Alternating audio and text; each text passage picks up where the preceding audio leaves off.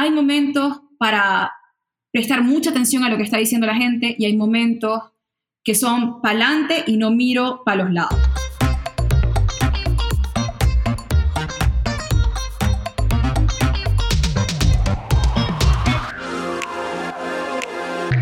¿Qué tal? ¿Cómo está la vaina? Te doy la bienvenida a este nuevo episodio de Despierta tus finanzas podcast. Ya sabes que como siempre una hemorragia de placer estar aquí contigo. Yo estoy muy emocionado porque en esta onda exploratoria, expansiva y despertarte la conciencia financiera es muy bien sabido que hay que buscar procurarse el sustento y ampliar los ingresos, particularmente en la economía digital.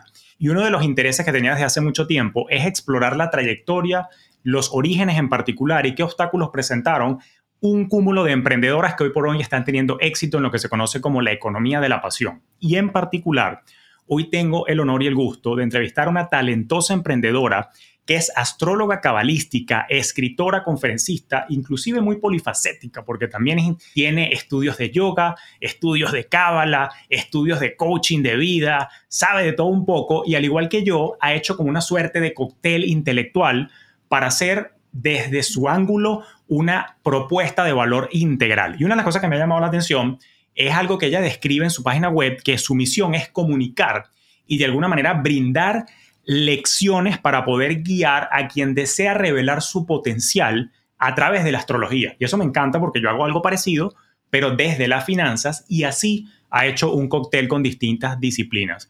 Ella no necesita mayor introducción, pero nada más y nada menos te traigo hoy a María Milagros Pineda, mejor conocida como Mía Astral, la reina de la astrología en el mundo digital. Mía, ¿cómo estás? Bienvenida. Muy bien, Julio. Gracias por invitarme y saludo a toda tu audiencia es interesante porque, bueno, creo que vamos a hablar de cosas diferentes y también, por ejemplo, hay un tema que a mí me parece muy interesante que siempre se ha relacionado a la astrología con la espiritualidad. Yo relaciono más la astrología como con una apertura de mindset, como que empezar a ver las cosas desde un lugar distinto. Y, por ejemplo, espero ser, o sea, yo no voy a durar para siempre, pero espero ser guía para algunas personas que a través de la astrología, por ejemplo, quieren tener su negocio y dicen, mira, mis estudios valen, mis cursos valen, mi tiempo de estudio vale. Algo que mucha gente no sabe de la astrología es que, yo entiendo, no se puede comparar con otras profesiones, pero me imagino que te pasa a ti también, uno tiene que estar constantemente estudiando. Y la vida de un astrólogo o astróloga, no voy a decir que es muy solitario o solitaria, pero por ejemplo, a mí me llamó mucho la atención que todos mis profesores, todos eran divorciados, solteros, y nunca entendía muy bien por qué. Y luego en todo lo que tiene que ver nada más con elaboración de horóscopos, es mucho tiempo, consume muchísimo tiempo. Y a lo largo del tiempo, mientras creo contenido y de poder decir como que sí, o sea, esto tiene un valor y, crear el contenido, y no solamente eso, sino crear el contenido de una manera que sea digerible y que las personas puedan entender y que uno siga evolucionando. Lo que quiero, si alguna persona que es emprendedora pero sobre todo una persona que emprende y la han metido dentro de la categoría de espiritual, que es como que si eres, trabajas en algo espiritual no deberías cobrar. Si algo quiero que se lleven es como que no es que esto sea materialista o no, es que tú lo sabes, cuando uno tiene un negocio, una empresa, hay un montón de personas trabajando en ella, un montón de personas poniendo sus títulos, su esfuerzo, su tiempo, hay una organización, hay recursos humanos, hay un contador, hay unos abogados, y uno dice, ok, ¿cómo se hace esto rentable? O sea, sea mi pasión y todo, si quiero crecer y quiero que esto continúe, ¿cómo se hace rentable? Y que estas personas digan, por supuesto que sí, o sea, todo esto tiene un valor, me encanta lo que hago, pero, pero sí quiero, porque por ejemplo me han llegado comentarios de personas que dicen, te pueden criticar mucho, pero si no fuera gracias a ti, yo no estuviera vendiendo contenido para revistas haciendo horóscopos y es como, you go girl, you go boy, o sea, de bolas que sí, porque esto requiere tiempo, requiere esfuerzo. Tú lo sabes, Julio, tú tienes un conocimiento financiero pero yo veo tu Instagram y te veo haciendo reels, haciendo memes, haciendo chistes, y yo sé cuánto tiempo toma que salga la idea, hacer el script, tener el tiempo desde donde estés en tu oficina o en tu casa para hacerlo, aparte de las reuniones que tienes con contadores, con clientes, con tu propio team para generar nuevas ideas, aparte de la reunión trimestral y semestral para ver cómo se mueven hacia adelante. Y es lo que yo llamo el 99%. La gente le encanta ver el tip del iceberg, y juzgarlo un montón, pero no entienden todo lo que hay por detrás. O, por ejemplo, yo no sé si a ti te ha pasado que alguien te dice, ¿cómo puede ser que tú hables de finanzas, pero vi un reel tuyo donde te pones una peluca y empiezas como a hacer un chiste? Y es como, no sabes todo el tiempo que yo he tratado de ver cómo te explico esto de una manera fácil o, por ejemplo, cómo hago esto de una manera atractiva para que mi equipo, mis esfuerzos, todo esto pueda seguir creciendo. Que uno trabaje en su pasión, ya en la economía de este momento, no quiere decir que si es mi pasión, entonces lo puedo regalar. Yo digo, o sea, si yo, si mi empresa corriera sola, por ejemplo, que no dependiera tanto de mi imagen, por decirlo así, porque lo intenté, Julio, por dos años, yo no hice videos. Por dos años yo dije, estoy cansada de tener que maquillarme, estoy cansada de tener que arreglarme, estoy cansada de todo esto. Y en las ventas se vio de inmediato. Si todo se promocionaba solamente a partir de, sea publicidad o sea esto, no estaba. Cuando empecé a hacer videos otra vez es como que, ok, boom, boom, boom, boom, boom, boom, boom. Entonces es como, todo esto toma un esfuerzo y toma un tiempo. Lo que, yo me imagino que lo que más te gusta hacer a ti, a lo mejor no es redes sociales lo que más, más, más me gusta a mí es encerrarme a grabar y desarrollar una idea. Todo lo demás es como que, ok, pero de nuevo, todo esto requiere un esfuerzo y si, algo quiero que se lleven es, la pasión es divina, es maravillosa, pero cuando uno está llevando un negocio hacia adelante, hay muchas otras cosas que hay que tomar en cuenta que no se ven y no, no porque no se vean, te detengas. Tú las ves y tú ves tu esfuerzo, tú eres tu propio testigo y tú sabes el tiempo que te ha costado, el dinero en los cursos que te ha costado, el esfuerzo, los sacrificios. Por ejemplo, lo que te mencioné ahorita de que la mayoría de los astrólogos que yo conocí, y astrólogas, ninguna estaba casado, estaban divorciados. Yo levanté a mi astral en el 2000, empecé en el 2008, 2009, y fue después de como un gran quiebre en el 2015, y quienes me siguen saben todo este proceso porque yo he sido muy abierta con eso, que fue que a mí me cayó el 20 de decir, yo puedo dedicarme a esto toda la vida, a trabajar, pero ya va, yo quiero, yo también quiero una vida, yo no quiero como que decir a los 70, bueno, es que me dediqué a hablar de astrología, pero, ¿y para mí? Yo empecé la astrología porque era para mí, la astrología era para mí, era, era mi herramienta para yo sentirme bien, pero también como que todo esto de ser emprendedor, esto de la astrología, que todas las semanas está pasando algo distinto, todos los días está pasando algo distinto, todos los días hay algo de lo que hablar, te puede consumir y en la economía del, momento en la que tú también vives, todo esto te puede consumir. Que recuerden siempre también hacer tiempo y espacio para ustedes y empezar a equilibrarlo muy bien. Y creo que tú me comentabas antes de la entrevista, la mayoría de, mis, de mi audiencia es femenina, son mujeres. Y yo creo que las mujeres cuando empezamos a emprender o cuando estamos trabajando, nos apasiona mucho y queremos dejar ciertas cosas para después. Yo creo que yo he dejado muchas cosas para todo lo después que lo puedo dejar. O sea, puedo decir en este momento como que de verdad, muchas cosas que, quiero, las dejé para cuando era como que, bueno, ya no me queda más tiempo porque biológicamente no me queda más tiempo o tengo que ponerme las pilas, pero recordar vivir para lo que sea que ustedes quieran también. Y como mujeres equilibrarlo muy bien.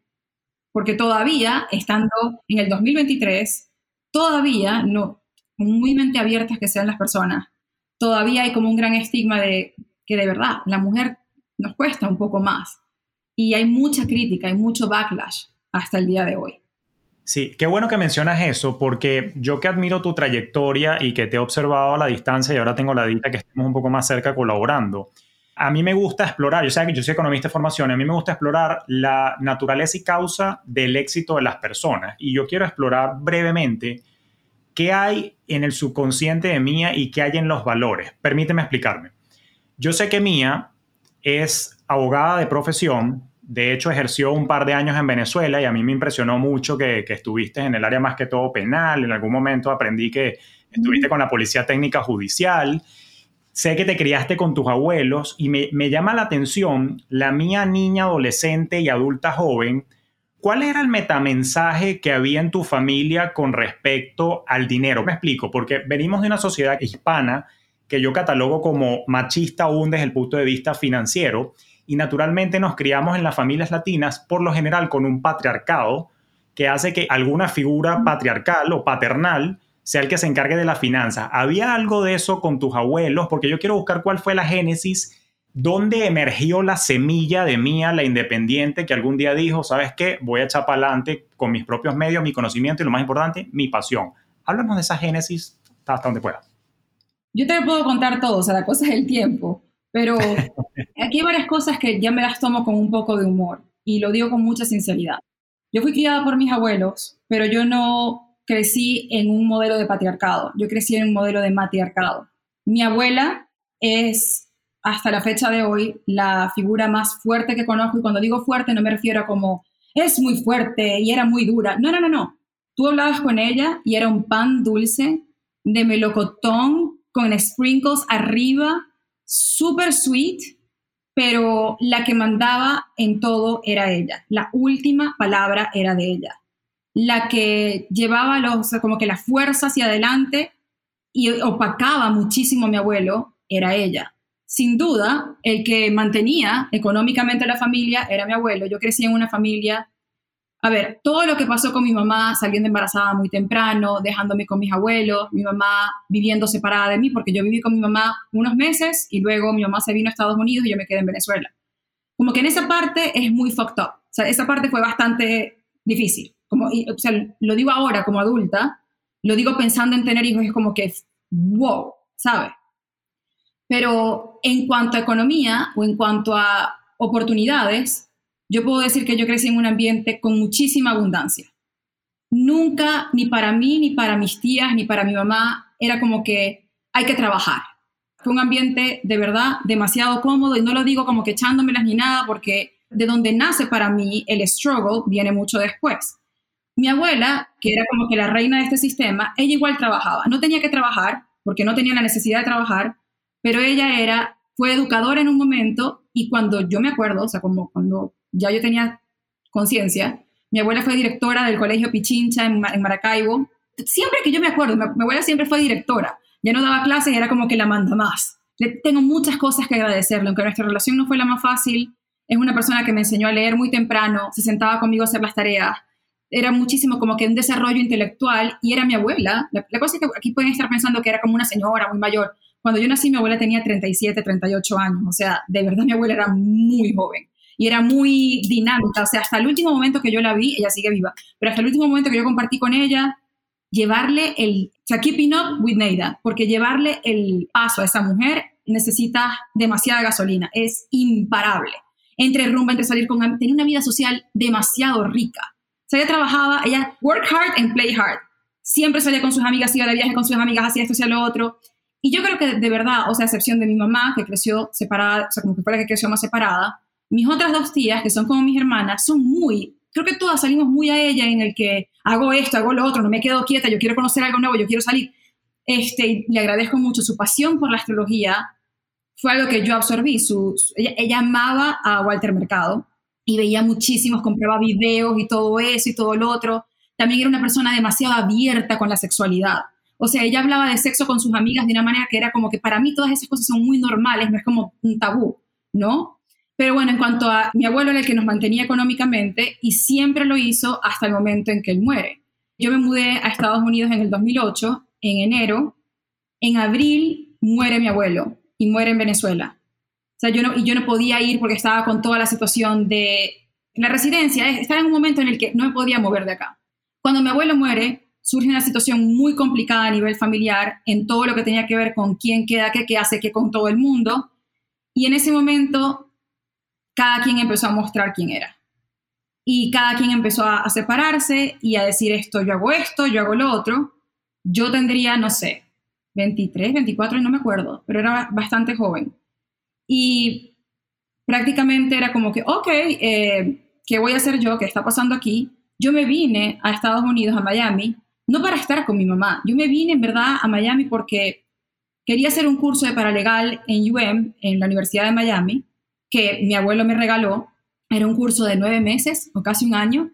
Y yo no quería trabajar como paralegal. Yo lo que quería era una excusa para no estar en Venezuela. Quería viajar, quería hacer cosas diferentes.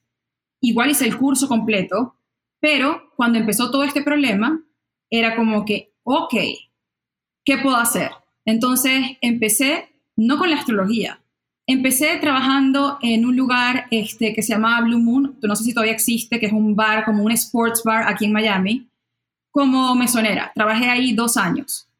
Una de mis mejores amigas, Mirna, me consiguió un trabajo en un lugar que se llama Miami Stone District, que es un lugar que vendía losas, mármol, esto, lo otro. Entonces yo trabajaba allí, tipo de 9 a 5, luego me iba al sports bar y como que en eso me empecé a bandear. Hice babysitting, limpié casas, hice todo ese tipo de cosas y era como que no había un chance, Julio, para decir, ¿será que lo hago? ¿Será que no lo hago? Era como que, do or die, o sea, hay que hacerlo, no tengo de otra. Y tenía este, como vamos a llamarlo, como un diplomado en UM todos los sábados, que era como que de 9 de la mañana a 3 de la tarde, teníamos exámenes. Fue, fue como, como difícil, pero fue muy entretenido también. Eh, trabajando en Miami Stone District, me quieren contratar para otra empresa que también tenía que ver con esto. O sea, como que en el tema de las losas y baldosas estuve 5 o 6 años. O sea, te puedo vender un slab de travertino en un segundo. o sea, hay que do hay que Y también era esto de que yo nunca había trabajado en ventas, ¿sabes? O sea, como que cuando trabajé en Venezuela, trabajé con el doctor Vergara, o sea, si quien lo puede buscar, Jesús Vergara, trabajé con Jesús Vergara un buen tiempo, abogado penalista, este, y me iba como con los muchachos a PTJ, hacíamos esto y lo otro, pero trabajar en ventas es muy diferente, es algo muy diferente. Tratar de meterte, de meterte a alguien en la piel, convencerle, tiene su swing, no es, no es tan fácil, ¿no? Y para mí no era tan fácil hacerlo en inglés, en español, en todo el asunto, porque dentro de todo, el inglés no es mi primera lengua. Pero bueno, ahí lo machuqué y le di la vuelta. Y estando trabajando en eso, en ese momento una de mis mejores amigas, María Elizabeth Hernández, trabajaba en una agencia digital en Maracaibo y ella me dice, ve, tú tienes tiempo como con esto, te gusta la astrología, tienes un blog, ¿qué tal si en esa cuenta de Twitter que tienes como a tres pelagatos, en vez de tenerla con candado, la abres y puedes poner un enlace al blog y yo, tipo Maracucha, mi alma, ¿qué es esto? Yo no tenía ni idea de lo que era una marca personal, yo no tenía una idea de lo que era crear una identidad en línea, yo tenía idea de absolutamente nada. Y de verdad, María Elizabeth me enseñó absolutamente todo. Me dijo, mira, está de moda Tumblr, no sé si te acuerdas, que es como que esta red, puedes poner esto acá, le pones fotos, esto, lo otro. Y yo abrí el, eh, abrí el Twitter. Y cuando abrí el Twitter, yo no sé cómo, ni cuándo, ni por qué, una actriz argentina que se llama Calu Rivero me hizo retweet y ahí como que se explotó algo que yo dije, o sea, no sé qué está pasando acá. Luego de eso me contacta Erika de la Vega, que es como, en ese momento, ella era un anchor en Venezuela con un montón de programas, muy, muy vista. Tú la conoces muy bien, pero lo digo porque me imagino que hay personas que no la conocen. Erika era una sensación en Venezuela con su programa con Luis Chatén, tanto en radio como en televisión. Y en ese momento Erika dice, quiero hacer una página web y quiero que me hagas el horóscopo de la página web que es como que Erika tipo web se llamaba. Y entonces en ese interín yo estaba como empezando a proponerme no solamente escribir astrología, porque por ejemplo, escribir de un evento astrológico es muy fácil. Escribir de dónde está la luna hoy o tal, eso es fácil, Julio, pero sentarte y crear un horóscopo utilizando todas las alineaciones de una semana para 12 signos, es como tú crearle un, un plan financiero, el mismo plan financiero a 12 personas distintas desde diferentes 12 puntos de vista.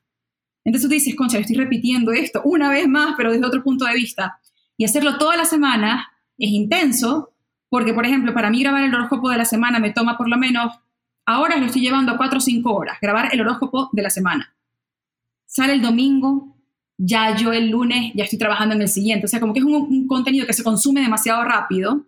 No es como que tú dices, terminé un proyecto y tengo dos semanas libres.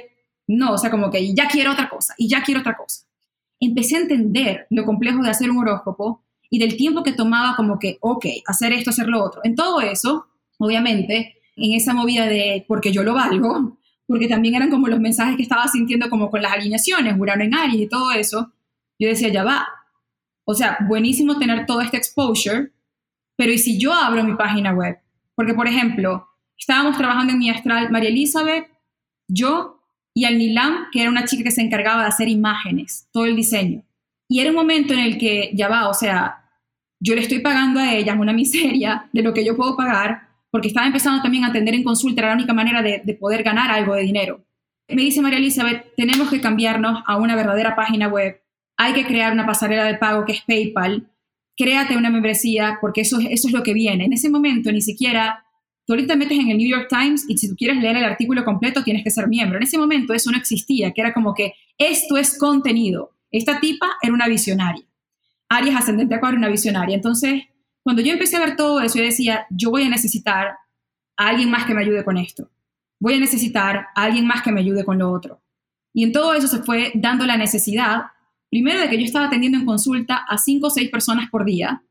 Eso son una hora cada consulta creando contenido, Y llegó el momento en el que, tenía que tuve que decirle a la persona que me estaba contratando en este lugar de baldosas como que, bueno, yo creo que yo me voy a ir. Al final, no me fui, él me fue. Me, me, me botó del lugar y me dijo, mía, esto no es lo tuyo, estás todo el tiempo en la computadora, no estás prestando atención. O sea, prácticamente, no estás aquí, muchachita, te doy esta liquidación, créeme, te va a ir bien con lo que estás haciendo.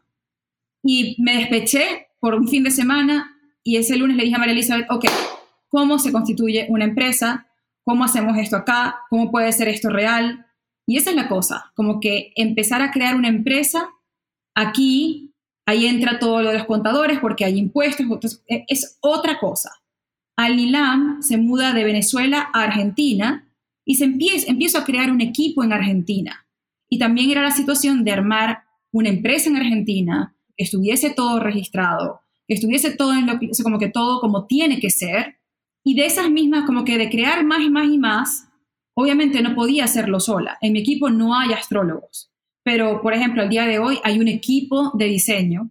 Hay una directora de contenido que se encarga de organizar todo. está, por ejemplo, Francesca, que dirige a todo el equipo. También está Cándida, que dirige a todo el equipo con la agencia digital. En total es un equipo grande porque no es solamente como que el contenido que yo soy capaz de crear, o sea, hay portada, hay organización, hay un tema por temporada, tratamos de que todo el contenido esté integrado, tratamos de dar herramientas de diferentes puntos de vista. O sea, es una organización que toma tiempo en ese 99% que no se ve. Pero sí, ha sido todo un viaje, pero de vuelta a tu pregunta, no fue como que, no fue como que yo crecí en un lugar que decía, tengo que trabajar. Surgió mucho más de una necesidad de no me queda otra que hacerlo. Y una vez que uno arranca con el emprendimiento, yo siento que el emprendimiento es como un parto que es también el miedo que yo le he tenido a los partos toda la vida. Porque yo digo, una vez que los dolores de parto empiezan, no hay manera de decir, no, ya va, hoy no puedo, lo hago eh, la semana que viene. Porque en todo lo demás uno puede echarse para atrás, pero lo que yo he escuchado de mis amigas es como que una vez que viene, viene, o sea, ya, ya no, hay, no hay para atrás y tu vida va a cambiar completamente. En el emprendimiento es un poco eso. Claro, puede pasar que te vaya mal, que fracases, pero una vez que tú arrancas y que tienes personas en nómina, y que personas dependen de ti, tú sabes cómo es, Julio. Tú no puedes decir un día, sabes que hoy me desperté y como que no me provoca, no, no sé, hoy no quiero. No puedes. O sea, una vez que arrancaste, arrancaste. Y tienes que aprender muy bien a mantenerte estimulado o estimulada, no por circunstancias externas, sino aprender a estimularte para mantener el ánimo andando.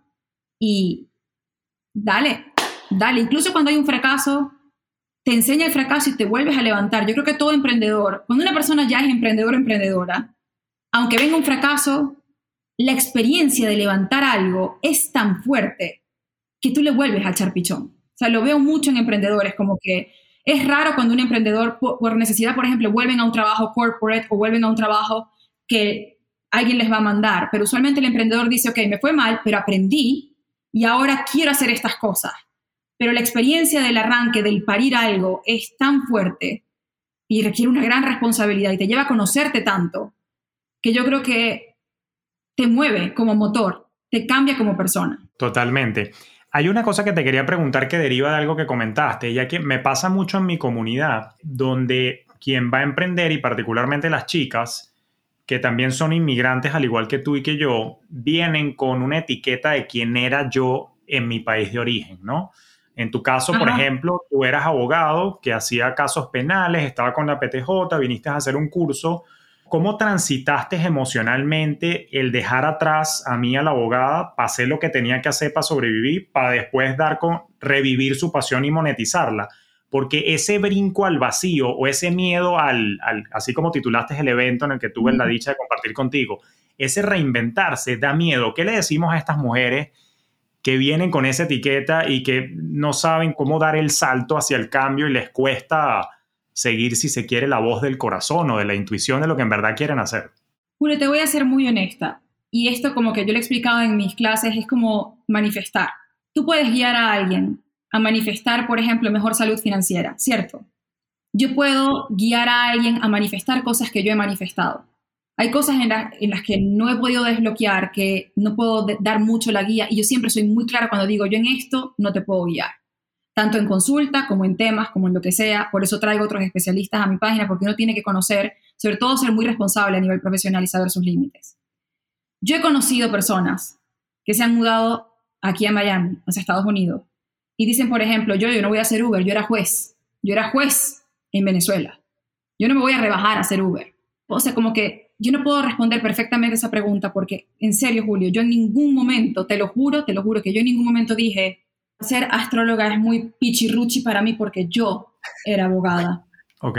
En verdad, a mí eso nunca, nunca, nunca me pasó por la cabeza porque la necesidad que yo tenía, o sea, era o trabajo o como, o trabajo o pago la renta, no había de otra. Entonces, por ningún momento yo tenía el chance de decir, no, nadie puede saber que soy astróloga porque qué bajón de step. Yo soy abogada y yo tuve un posgrado. Es como, iris what iris, mamita. O sea, vamos pues, dale pues. ¿Me entiendes? Entonces, ¿qué mensaje le puedo dar yo a estas personas?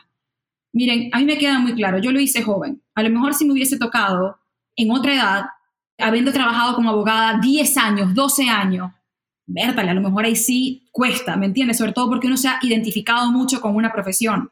Pero yo en Venezuela no alcancé riquezas siendo abogada, no alcancé un renombre siendo abogada, como que yo le echaba pichón, yo estaba aprendiendo y me encantaba un montón. Pero entender que el apego a la vieja gloria, en verdad no nos está ayudando absolutamente nada. Yo creo que a la gente le da mucho miedo ser conocida con una nueva faceta. Pero, ¿sabes cuál es la gran diferencia también? O sea, así como tenemos estas personas que dicen, wow, me da pena que me conozcan con esta nueva faceta, como si pasé 10 años estudiando medicina, ahora quiero hacer, no sé, Reiki. Yo creo que estamos en un momento en el que se está aceptando mucho más que una persona diga, ok, y esto es lo que quiero hacer. Creo que también, por ejemplo, se está aceptando mucho más cuando alguien dice, me quiero divorciar, porque, por ejemplo, algo muy en, grupos de mujeres, de amigas, es como si alguien dice, me quiero divorciar, prácticamente te están pidiendo como una razón por la cual estás desechando la relación. ¿Pero qué? ¿Te hicieron esto? ¿Pero qué? ¿Te hicieron lo otro? Yo me acuerdo cuando una muy buena amiga se iba a divorciar hace un, buen de años y varias amigas se pusieron brava con ella porque cómo iba a dejar un hombre tan bueno. Y ella decía, no sé cómo explicarles, no quiero más. O sea, mi cuerpo me dice, no quiero más. ¿Me entiendes? Entonces, yo creo que estamos en un momento que acepta un poco más el hecho de que, ¿sabes cómo está la cultura de, cancelar? Cancelamos a este influencer, cancelamos esto. Yo creo que el cancelar una etapa de nuestras vidas también es viable. O sea, también es como dejar de explicar tanto el por qué queremos hacerlo, solamente tú tienes que entender por qué quieres hacerlo. Y cuando el deseo de querer reinventarte se mezcla con necesidad, la necesidad es la madre de qué? La necesidad es la madre de todo oficio. Cuando se mezcla la necesidad con la pasión o, con las ganas, yo creo que uno va menos mirando alrededor y más mirando hacia adelante. Algo que también digo mucho en clases es que yo creo que tenemos, hay tiempos, ¿no? Y tú lo sabes también, creo que toda persona lo sabe.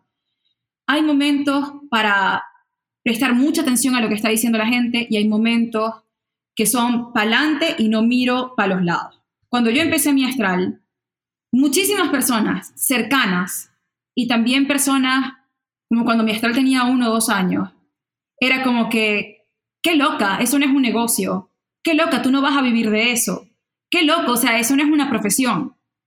Y de nuevo es como parte de mi forma de ser, decir, no será para ti, o sea, yo creo en esto, yo voy para adelante. En ese momento yo no estaba pendiente de lo que todo el mundo estaba diciendo, yo me lancé a hacerlo, yo creía en eso. Eh, estaba leyendo en una revista como que un estudio de BMW que decía que BMW todos los años saca este modelo de carro, creo que es el X3, no estoy muy segura porque eso no fue lo que me llamó la atención de la, de la publicación, y que cada vez que salía el modelo del carro, como que salía el prototipo o, cómo iba a ser, cuáles eran los cambios, todo el mundo se quejaba. Pero al final de todos los años era el carro de la BMW el más vendido. Y yo estaba discutiendo esto con otra persona y me dice como que, mira, mía, tú puedes parar y preguntarle a todo el mundo cómo quieren que tú les des la astrología.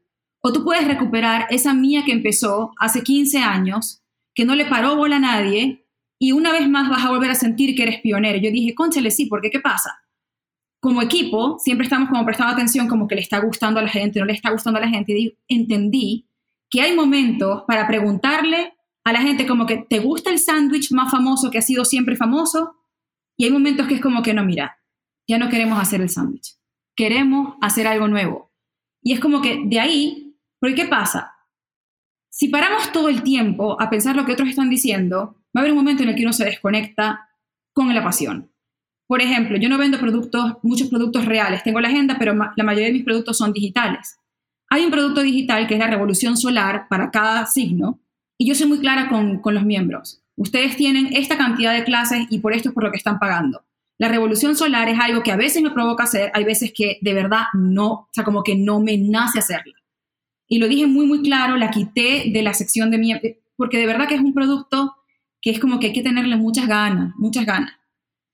Hay un momento en el que si yo me siento desconectada de la pasión, no puedo. O sea, sencillamente no puedo. Eso no quiere decir que la calidad de lo que se está dando en la membresía baja, porque tienen clases todos los días, calidad a uno, para diferentes niveles. Pero de nuevo, hay momentos en los que tú puedes decir, esto alimenta mi pasión o está matando absolutamente mi pasión. ¿Me entiendes? Entonces, como que de vuelta a la pregunta de qué hago para lanzarme al vacío, conchale, escúchate. Entiende que la vida la vas a vivir tú, no esas personas que están opinando alrededor. Que con el cambio de, yo detesto la palabra reinvención porque siento que está demasiado utilizada en este momento. Entiende que el cambio que tú vas a hacer va a despertar a otras personas para decir, conchale, si esta persona se atrevió, yo también me puedo atrever. Entender que no somos personas estáticas, que somos energía dinámica y que si el día de mañana, por eso yo dije, yo, ustedes dicen que yo soy astróloga eso es una etiqueta, a mí me gusta comunicar y si el día de mañana, cuando tenga 50, lo que me provoca es comunicar acerca de cómo tejer, lo voy a hacer con la misma emoción, con la misma elocuencia, con la misma practicidad, pero no, no me quiero poner una etiqueta que diga esto es lo que soy y ya esto es lo que fui y aquí me voy a encerrar. Tenemos permiso de cambiar tantas veces como queramos y disfrutar la etapa en la que estamos tanto como podamos, tanto como podamos. Y que todo lo demás, o sea, que hay mucho ruido. Lo que digan los demás sobre tu reinvención es ruido. Siempre van a haber personas que te critican, pero siempre van a haber muchas personas que admiran tu salto y a lo mejor no te lo dicen. Creo que es más, hay más bulla en lo que no les gusta a la gente que en lo que les gusta. Creo que la gente es más outspoken en criticar lo que estás haciendo y sin embargo te están viendo. O sea, sin embargo están ahí, pegados. Quizá no te dicen tanto lo que te admiran, pero cuando uno se atreve, la victoria es para los que se atreven. Eso, así es como, lo que, como yo lo veo. No es quien gana o quien pierde. Creo que el, el regalo está para las personas que se atreven a pesar de las circunstancias, aun cuando están en contra.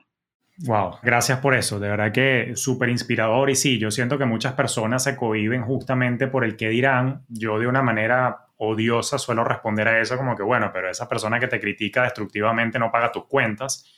Y Yo siempre digo lo mismo también. Es que es así, ¿no? O sea, uno de alguna manera desarrolla una reputación y uno crea una comunidad, pero cuando creas la comunidad, que ellos indirectamente sí pagan la cuenta cuando compras tus productos, pero es gente que es afín a lo que tú estás trayendo. Y tienes toda la razón, ahora que lo pienso, te estaba escuchando con atención y yo decía, coño, es verdad, la, gente que, que ataca tus ideas, tus cosas, que ojo, yo no soy psiquiatra ni psicólogo, a veces yo digo que lo que se esconde ahí es una envidia vociferada porque nosotros sí nos atrevimos a hacer lo que ellos no y su manera es atacar y bueno, ya, ellos verán y que busquen terapia para ello, pero sí, no, no hay que detenerse. Mira, tengo una curiosidad, como persona que, que estudia negocios y consultor, yo te admiro mucho porque tú fuiste pionera también en modelo de negocio. Fíjate que yo que te he observado por años, no solamente con, por la creación de tu contenido, sino también por tu evolución como emprendedora, cuando estaba emergiendo esto de la economía de la pasión, que es vivir de los temas que te gustan y crear comunidad, precisamente tú fuiste de las pioneras en el mundo latinoamericano que impuso su modelo de alguna manera en el mercado del tema de las membresías, cuando hoy en el 2023 que estamos en este encuentro, es cuando ya muchos están entendiendo que esa es la manera de hacer un negocio recurrente y sostenible en el tiempo. Por mera curiosidad, ¿cómo diste con ese modelo? ¿Cómo llegaste a la conclusión de que eso era lo que debía ser y ese era el formato en lugar de vender productos nada más aislados de venta unitaria versus esta continuidad. Yo sé que la palabra comunidad para ti es importante, pero quería, quería exactamente ver cómo lo anclaste a, modelo de negocio, porque me parece que el tren de pensamiento ahí debió ser muy, muy interesante. Te lo acabo de mencionar, esta chica, María Elizabeth Hernández, en ese momento empezamos a investigar varias membresías y no existían muchas. No existían muchas membresías recurrentes, estas que son mensuales o tal. En ese momento ni siquiera Netflix era una membresía. Uno pedía CDs de Netflix para ver las películas en alguna cajita. O sea que en ese momento yo no conocía lo que era una membresía de Netflix, por ejemplo. Eh, Spotify tampoco tenía su membership. Pero María Elizabeth me dijo, este es el modelo que viene. personas realmente cobrando por su contenido. Y yo creo que ahí más bien el proceso intelectual fue, ¿es mi contenido lo suficientemente premium? O sea, considero que mi contenido es lo suficientemente valioso para cobrar por ello. Y aquí voy a añadir algo. Sobre todo cuando es contenido, cuando no es un producto real, sino es un contenido digital. Porque, por ejemplo, personas que venden algo tangible, o por ejemplo, personas que te dicen, haz estos ejercicios y yo te voy a vender ejercicios. Las personas ven un antes y un después de un mes de membresía con Laurita. Tú ves un antes y un después y veo el cuerpo, veo el cuerpo diferente. Mi contenido, para tú ver un antes y un después, es como que son calorías, se ve por dentro, es un proceso de crecimiento intelectual, emocional, ¿no? O de conciencia. Yo tenía que creer que de verdad mi contenido era lo suficientemente valioso para decir, con esta cara te digo sí, lo vale y esto es lo que vale. Para poder cobrar lo que uno vale, yo creo que hay un trabajo de autoestima demasiado berraco que hacer. Porque hay muchas maneras, sobre todo de nuevo cuando es un producto digital, que tú digas, esto me parece que, que no es tan bueno. O sea, que tú empieces a dudar de tu propio contenido, que empieces a dudar de tu propia... Pero ¿qué pasó? Justamente yo decía, yo voy a estudiar, yo me voy a certificar, yo voy a hacer estos exámenes, yo voy a profundizar, voy a hacer las cartas from scratch, voy a aprender toda la matemática del asunto, porque yo decía, yo tengo que ofrecer contenido de calidad a uno. Tengo que ofrecer contenido que no se consiga simplemente en un buscador. Tengo que dar un enfoque a mi contenido que sea como, ok, a lo mejor lo puedo encontrar en Google, pero la manera como ella lo explica es completamente diferente. O sea, como que yo empecé a entender como que, ok, ¿cuál es el elemento diferenciador acá? ¿Y cuál es el valor agregado a esto? Y hoy por hoy todavía sigue siendo una pregunta en mi cabeza como que, ok, ¿cómo se puede estudiar este tránsito o este evento de una manera que sea simple, diferente, cómica, al punto? Que, o sea, como que sea algo totalmente diferente, así lo puedas ver en otras partes. ¿Cómo puedo explicar esto de una manera que no sea con astrología para que la persona pueda ampliar el paraguas? Como que sigue siendo una pregunta de añadir valor. Cuando tú añades valor, pedir valor de vuelta es simplemente natural. Y de nuevo, muchas personas critican esto. Hoy por hoy, yo sigo recibiendo comentarios de qué barbaridad, cobrando por un horóscopo y es como, momento. O sea, hay credenciales, hay cursos y no solamente cursos de astrología, a la membresía vienen otros profesionales con estas credenciales a atenderte, porque por ejemplo, tú no lo has hecho en la membresía, pero varios terapeutas se montan en Zoom, atienden preguntas, atendiéndolas en la, en la luz de lo que pueden responder en un lugar, en un espacio público, ¿no? Pero es como que, y esos tienen todas estas credenciales están tomando una hora y te están atendiendo en este asunto particular. O sea, como que siempre el tema es cómo añadimos valor, porque hay un intercambio de valor. Pero esto tiene que empezar por la cabecita del que emprende. O sea, si hay un equipo, esto tiene, quien lo lidera es el que emprende, quien lleva la visión es la persona que emprende, y en el, en el momento que tú empiezas a dudar de tu valor, ahí es cuando todo se empieza a resquebrajar. Que están recortando esto, que las personas están haciendo recortes porque esto no es algo esencial, ya va. Enfócate en dar valor, en dar valor. Y para muchas personas eso va a seguir siendo algo muy, muy valioso. Hay personas que las que no, totalmente, cuando vino la pandemia, todos dijimos miércoles.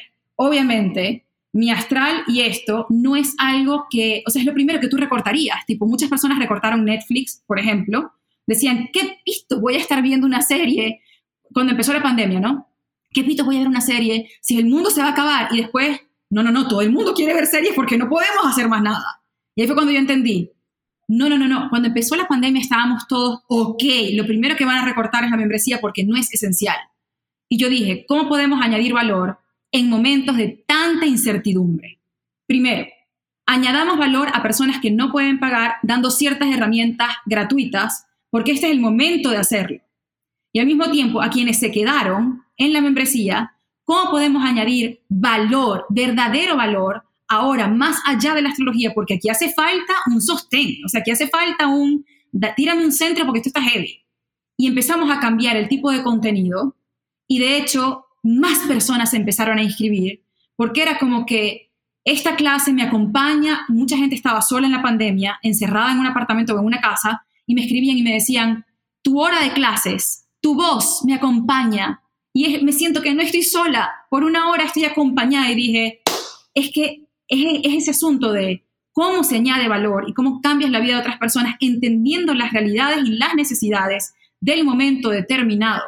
Entonces, a partir de eso, el modelo cambió un poco a, por ejemplo, viene temporada de eclipses, me dice el equipo, ok, Mía, explícanos de qué van los eclipses. Yo les explico de qué van los eclipses y dicen, ok, yo no soy de astrología, pero yo necesitaría alguien que me ayude a organizar mis finanzas. Ok, vamos a traer a Julio a una clase en la temporada de eclipses.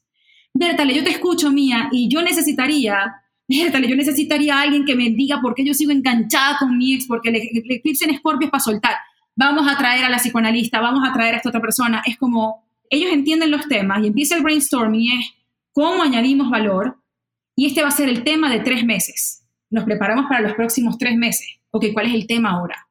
Y de esa manera, la Universidad Mi Astral tiene contenido de astrología para quien quiere aprender astrología, pero asimismo tiene contenido técnico de un montón de otras cosas que tú dices, Bertale, no me importa lo que está haciendo la luna, pero hay una clase sobre tal tema que es atemporal, que esto para mí vale oro. Por ejemplo, en estos días estábamos armando como un bondo de el tema de los apegos y nos dimos cuenta que teníamos más de veintipico de horas en contenido con diferentes terapeutas y contenido que había creado yo sobre apego positivo, apego negativo, tipos de apego, cómo viene esto, cómo se trabaja desde la infancia, cómo se ve en las relaciones ahora. Que si una persona dice, mis problemas son los apegos, ok, voy a tomarme este fin de semana 25 horas aquí a ver eh, qué me ayuda en todo esto y que me acompaña. Entonces, añadir valor y tú sé testigo de lo que yo les decía. Hice este curso, me tomó tanto tiempo, yo invertí tanto en ese curso, le saqué todo el provecho. Conchale, lo que tengo para compartir desde lo que aprendí tiene valor. Claro que tiene un valor. Claro que tiene un valor. Tú tomas fotos y eres la mejor persona tomando fotos y se te da natural, pero te certificaste y tienes una cámara que te costó 5 mil dólares, tiene un valor. Alguien te va a decir, no, mi primo toma mejores fotos. Vale, anda, buenísimo maravilloso, es porque siempre va a haber una persona que te lo va a dejar más barato o una persona que te hace como el, trueque allí. Pero cuando tú conectas con alguien que está enfocado en crear valor, en formarse con valor y te da algo de valor, tú dices, conchale, aquí realmente hay una diferencia. Y elegirá. Y así también esta parte que no vamos a profundizar en ello, eso también te lleva a crear el nicho de clientes que tú deseas. Porque si tú ofreces cualquier cosa, vas a tener clientes que no deseas. Y un cliente que uno no desea trae más dolores de cabeza que satisfacción y te consume años de vida. Entonces tú dices, yo, yo agrego valor a tu vida, esto es lo que cuesta. La persona que dice, esto para mí es valioso, respeta tu trabajo. Cuando tú lo bajas, te llega una persona que, ah, no, me lo deberías dar por menos. Mi profesor de Cabala, Ariel, decía, el que pide menos de lo que vale va a tener que conformarse con menos de lo que pidió. Y no hay cosa más cierta.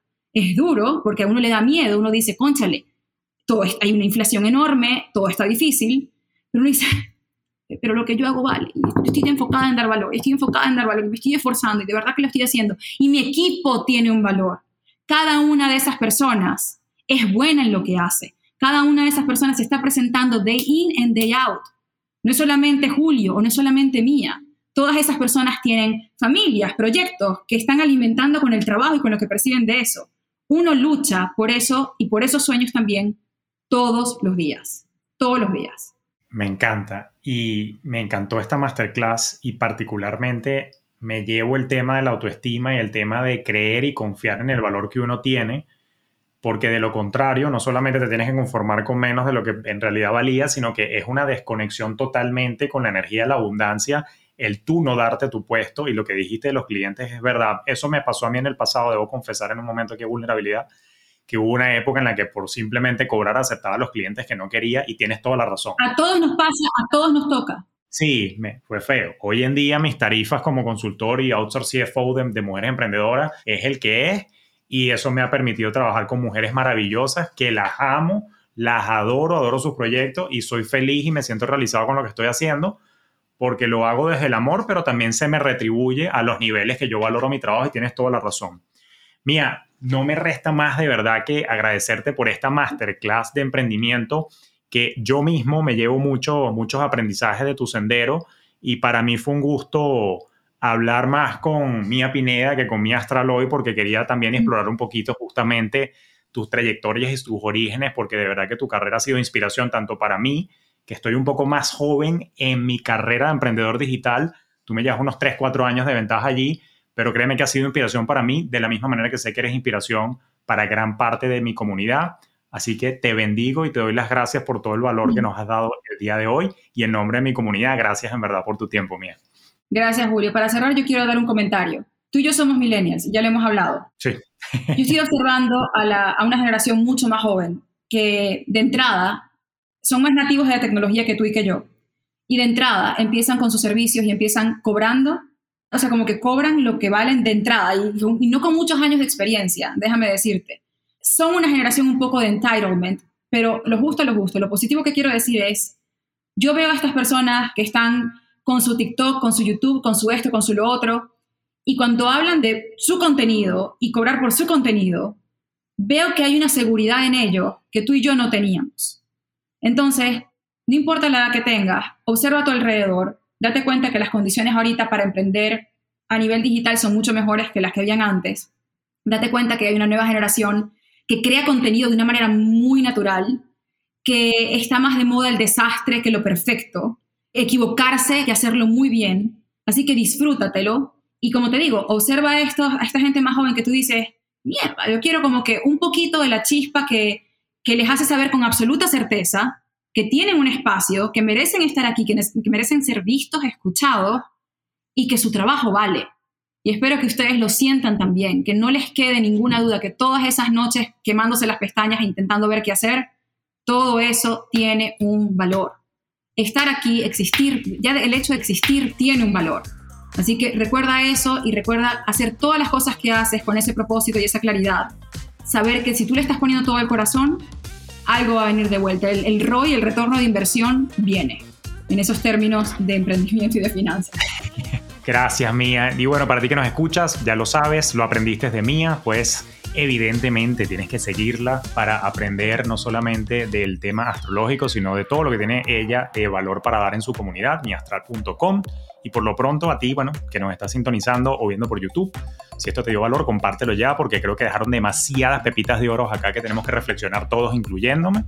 Y por lo pronto no me resta más que desearte un próspero, productivo, pero sobre todo valorado día para que te des tu puesto y puedas conectar con la abundancia y cobrar lo que vales, siempre y cuando también des mucho valor a la sociedad. Así que bueno, feliz día, nos escuchamos en un próximo episodio.